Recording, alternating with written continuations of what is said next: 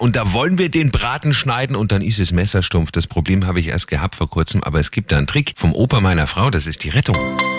Der Samstags Lifehack mit Simon. Um das Messer wieder scharf zu bekommen, reicht eigentlich ein Teller und zwar einfach die Schneide des stumpfen Messers unten am Rand, also auf dem Rand, auf dem der Teller normalerweise dann steht, entlang schleifen.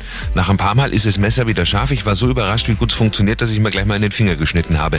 Simon Samstags Lifehack. Jede Woche gibt's neun. Das Ganze natürlich auch immer noch mal zum Nachhören für Sie auf radioarabella.de.